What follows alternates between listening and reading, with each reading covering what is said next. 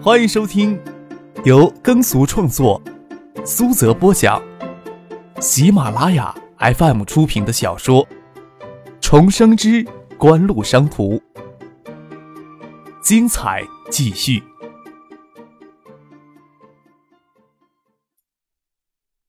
第二百九十六集。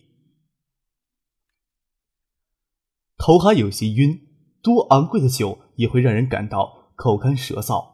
张口拿过一瓶矿泉水灌进肚子里，又昏昏沉沉的睡着了。醒过来时，感觉阳光照在眼皮上，感觉有人影在身前晃，闻着是许思熟悉的味道，眼睛不肯睁开，手却四处乱摸，抓到许思的手，让他站到自己面前挡住阳光，才极不情愿的睁开了双眼。许思问张克夜里什么时候走的，又摸了摸张克下颚的胡子茬，有两天没刮了。跟两个美女睡一张床上呢，我可受不了。只有半夜逃跑了呗。张克搂着许思的腰，头枕在他丰盈弹实的大腿上。付俊呢？他们在外边呢。张克撑起身体，他虽然能看见沙滩，不过沙滩上的人都极远，哪能看得清楚？清晨。很多人都会到沙滩散步或者晨练。今天又是周末，住在这栋大楼的人，无论是自购房屋居住，还是租住酒店公寓，都会很享受生活的。张可头枕着许四大腿上，抵着他柔绵的小腹，再翻身将他压到床上，趴到他身上，与他周末的早晨阳光里细细的亲吻，没有太多的情欲。孙庆萌过来敲门，就若无其事的分开。张可拥被躺着。许思开门，让孙启萌进来。孙启萌将昨天穿的那身衣服换成牛仔裤加浅蓝色的短腰衬衫。他在香港，在他爸妈面前都很少浓妆艳抹，脸颊白嫩，清纯娇美。当然，这只是他给别人的表面的印象。牛仔裙下的小腿纤细修直，臀部丰翘诱人，与许思的幽静绝美是不同的。孙启萌给人很主动的美的感觉。张克就拥坐着，虽然与许思独处给打破，不过两个美人在眼前晃动也是不错的享受。酒店公寓有提供自助美式早餐，一个月的早餐费是三千港币。张克却没有心思起床去餐厅用餐。张克有熬夜的习惯，随便住到哪里，房间里都会准备好食材。许思很快就整出一份丰盛的美式早餐来。孙启萌自然也不会去餐厅用餐了。三个人。就坐在张克的床上，边嚼着火腿、烤肠，喝着咖啡，边聊天。张克点了一支烟，孙启萌也会接过去抽两口，还怂恿许思尝试一下。建业与日本东京之间没有直航，徐学平率领的东海经济贸易代表团十二月二十日抵达香港，准备从香港转机回内地。这是徐学平在省长任上主持的最后一个大规模的经济贸易活动。虽然中组部没有向他正式的文件，不过他的去向已经在高层流传开来。张可是从陶庆书记柳志军那里知道一个还不能确定，也差不了多少的消息：徐学平会调去担任国务院经济发展研究中心党委书记、副主任。这种党委政治是给面人都知道，就是给一种正部级官员退休前的职务安排。徐学平过年才六十一岁，离正部级退休年龄还有五年。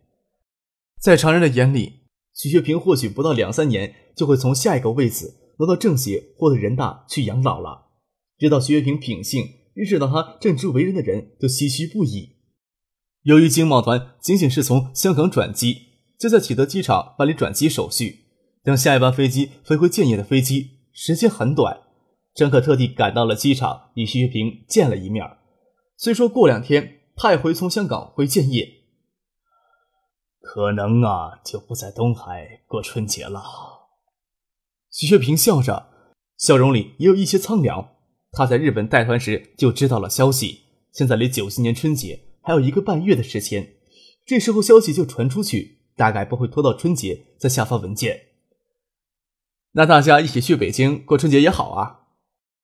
张可还是笑着跟徐学平说话：“大家一起过去，徐伯伯不会觉得人多繁杂吧？”怎么会呢？听张可这么说，徐月平的心情好了一些。周游、宋之佑办理出境手续，会留在香港。关于经贸团日本之行的事情，就没有必要在机场详说了。张克就将最近发生的一些事情简要跟徐月平说了说。事多纷杂，海关他们叫转机回东海。张克原希望经贸团能在香港滞留一天，徐月平说手续麻烦，趁离开前将能做的事情再催促一些。张克就没有再挽留了。周游、宋之佑留下来陪张克过几天，一起回海州。星光纸业的其他随行人员，还有江雪海的公司陈默与曾威等工作人员先回内地。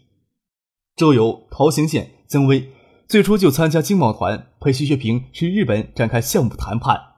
后来从松下引进电冰箱技术与生产线项目有了一定的进展之后，陶行健返回国内，由陈默去日本代替他。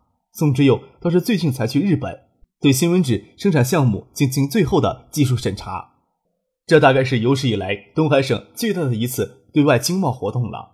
除了继挺东海的联合钢日铁项目之外，还包括高速公路、港口、电厂等基础设施建设在内，共达成了政策性的日元贷款总协议价总额为二十二亿美元。星光纸业香雪海项目当然无法享受政策性的日元贷款，即使商业性的日元贷款，由于日本九十年代中期资本输出的需要。贷款利率也比国内的商业贷款低很多。虽然省出口银行提供抵押担保，但是要获得商业性的日元贷款也非易事。星光纸业将此次项目中的废水处理设施投高比例提高到百分之三十，才如愿谈成。这主要是发达国家注重环境保护，高环保比例的项目通常容易获得通过。这在工业投资结构里当然是不合理的。即使分摊到星光纸业所有生产投资上，环保设施的投资占总额的比例也将超过百分之二十二。在废水处理如此超规模的投资，在外人看来是如此不合适，甚至可以说是社会责任心过度泛滥。九十年代中期，一家造纸厂的环保设施投资比例达到百分之十，就可以说是上不愧天，下不愧于地了。更何况星光纸业砍掉污染压力最大的制箱环节。气草箱，而从国外进口商品木箱生产新闻纸，污染压力要比国内同行业造纸企业要少得多。张克的想法也证明的文章。作为锦湖核心管理层，周游大家都有所了解，也是相当的认同。但那毕竟是宏观经济层面上的，具体到某家企业的影响就会变得复杂的许多。再说，周角就认同张克的想法，也不会认为日元在这次金融风暴当中贬值幅度达到百分之五十。若是日元未来贬值幅度低于百分之二十，那就是一项很不合时宜的项目。当然，在周游等人看来，日元未来贬值趋势虽有很大的可能性，但是还属于不确定的范畴。而星光纸业的高比例环保投资却已经发生了。要不是张克个人在星光纸业占股超过百分之九十九，而且张克这人一向能给别人很强的信心，周是会站出来反对这个项目的。即使如此。周游也趁这个机会将话题拿出来感慨一下。从机场回浅水湾的路上，周游说道：“咱们这个项目建设完成啊，平均的来看，星光纸拥有的是二流的造纸设备，废水处理却是超一流的，环保投资比例甚至能达到荷兰这些对环境极为重视的国家了。”张克坐到车厢里，透过车窗看外面澄清蔚蓝的大海与天空，恬不知耻地说道。要是能在海州看到这么澄澈的天空，多浪费钱也是值得的。周游问坐在对面的孙尚义：“孙先生会有兴趣投资星光纸业吗？”孙尚义听周游介绍过星光纸业新上的这个新闻纸生产线项目，笑了笑，说道：“作为商人呀，可能会回避，但是我欣赏柯少这个有所进取、有所布局的姿态。”我手里有宽裕的资金，也会投资这样的造纸企业的。张克笑着对周游说：“你现在是星光纸业的法定代表人，我这些决定可以让你堂堂正正的跟社会、跟公众拍胸脯说星光纸业是一家相当有责任心的企业，绝不会给凯州的环境造成一点点额外的负担。相反呢，咱们能做到所有从星光纸业排出去的水比引进的水更干净，你还有什么不乐意的呀？”纠正一下。更干净的水是可以拿来循环利用的啊！周游笑了笑，又认真的问张克：“柯少是真打算拿爱达电子的盈利反哺星光纸业了？”长期的打算是这个。张克点点头。咱们没有营建足够多的原料林地，就绝对不会上制浆项目，不然会给国内的森林资源造成压力。下游的造纸厂当然也不可以给环境增加额外的负担。所需要的原料木浆绝对不向国内那些滥砍滥伐森林资源的企业购买，再低的价格也不买。我希望星光纸业能成为行业的标杆，利用一切的手段，行政的、法律的、舆论的，迫使所有同业的制浆造纸企业都老老实实跟星光纸业的步伐前进。能做到那一步，那里的天空或许就能稍稍蓝一些。张可发了一通感慨，突然有些不好意思，问孙尚义。我会不会有一些太理想主义了？倒不是有一些呀。孙尚义笑着说，感慨道：“少年人有理想总是好事儿，不像我们年过半百的人，也不敢有什么想法呀。”星光纸业在造纸生产线上具有投资环保，可以说是体现一家企业高度社会责任心。但张克在营林项目上的巨额投资，那真的能归到理想主义的一类当中去？张可微微一笑，对于自己来说，敛财似乎不会有太大的困难。有些理想主义的念头，倒不是什么坏事儿。像孙尚义有着曲折人生历史的人，理想主义还要待开发。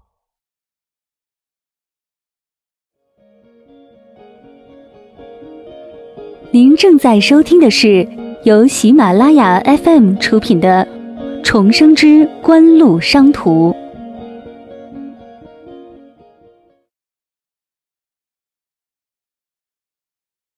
周游听了张克这番话，却相当的兴奋。其实这一年来，张克实际的做法也是从爱达电子抽取力反哺星光纸业，不然也绝不可能轻易的就上那么大规模的营林项目。旁人或许觉得景湖搞这个项目，张之行的位子也就跟着上去了，是政治投资。但是相比徐学平从东海黯然离开的巨大损失，又怎么可能是新为个副市长位子能够抵消的呢？人以群分，物以类聚。从徐学平到唐学谦，到张之行，到张克，都多少中了些理想主义的毒素。聚集到这个核心的人，多少也受到他们的影响。周跟张克相处久了，沉寂多年的热血也难免要沸腾起来。听了张克这番话，心情很是振奋，顶了顶宋之佑的胳膊，笑着说：“在星光干活，不会有什么道德上的压力吧？”宋之佑笑了笑，说道。贺少呀，搞了那么大的一个幌子，竖在那里，压力多少是有一些的。为了提高地方政府的迎林热情，星光纸业在东海省的十亿迎林项目之后，还有个更庞大的五十亿制浆项目的投资计划。这就是宋之佑说的幌子。宋之佑与许洪博目前是星光纸业营林项目的总负责人，各地方政府无不极力拉拢，他们还要防止地方政府对迎林事情过度热情，万一地方政府。毁掉天然林来营造塑封林，那就是造孽了。塑封林虽然比荒山荒地好多了，但是对生态环境的贡献度远不及天然林。换做 A P P，自然乐意看到地方政府毁林腾出大片的空地来。宋之又到星光职业来负责营林项目，也做好了这方面的心理准备。然而张克请许洪博来当特别顾问，就是担心地方政府会过度热情，甚至在与地方签署的营林合约当中。将林地平整的纳入星光纸业的义务当中，仅这一条就让营林成本上升很多。宋志又作为星光纸业支付六十万年薪外聘的副总裁，到星光入职之后，大部分时间都在建的林业分公司负责庞大的营林计划，与张克之间倒是谨守员工与老板的分寸。宋志友之前所在的公司是亚洲排名第一的印尼造纸企业亚洲纸箱造公司 （APP）。他是 A.P.P 旗下国内投资有限的高级雇员，与履历相当的三名同事跳槽到星光纸业，自然为高额的薪酬所吸引。也有部分原因是对 A.P.P 的经营手段不满。虽然 A.P.P 在国内的业务还没有大规模的展开，特别对环境、自然资源破坏极为严重的浙江、桉树营林项目还没有大规模的开展，恶名还不显。但是在其他发展中国家投资时，却恶劣破坏当地的环境，以致这家企业。甚至要被自己的国家驱逐。缅甸的林业部长甚至要跟新闻媒体哭诉着要控告 A.P.P 毁林行径。宋之友刚到新光纸业，与张克讨论过 A.P.P 在经营上不为外人所道的细节。张克没有说什么，因为 A.P.P 目前在国内的投资还不大。就算他们在海南省已经立项的一行大型制浆项目，也会因为九七年亚洲金融风暴而搁浅，还没有造成很强的负面影响，也不好跟外人批评什么。但是九八年之后，APP 就因为毁灵等种种问题，在国内引起极大争议。虽然国家林业部与地方政府公然站出来维护 APP，使得事情真相很难给普通人知道。张克却是怀疑主义者。APP 在云南造安树林时。思茅地区只有银陵荒山荒地二百八十万亩，但是 APP 纸业在思茅地区浙江基地一期投资规模就达到六百万亩。很奇怪，不足的三百二十万亩林地从哪里来呢？地方政府给出解释，说是思茅还有三百万亩的轮切耕地可以拿来植林，说政府与 APP 都不会回到天然林植林，且不说耕地转为林地。但是之后，A.P.P 又计划他们在思茅的基地规模扩大到一千二百万亩，到底是什么居心呢？是是非非，张克作为旁观者也无从知晓。将有重新来过的机会，他唯一可做的事情，就算不能将 A.P.P 挤出国门去，也会压制他们在国内无法搞出大的动作来。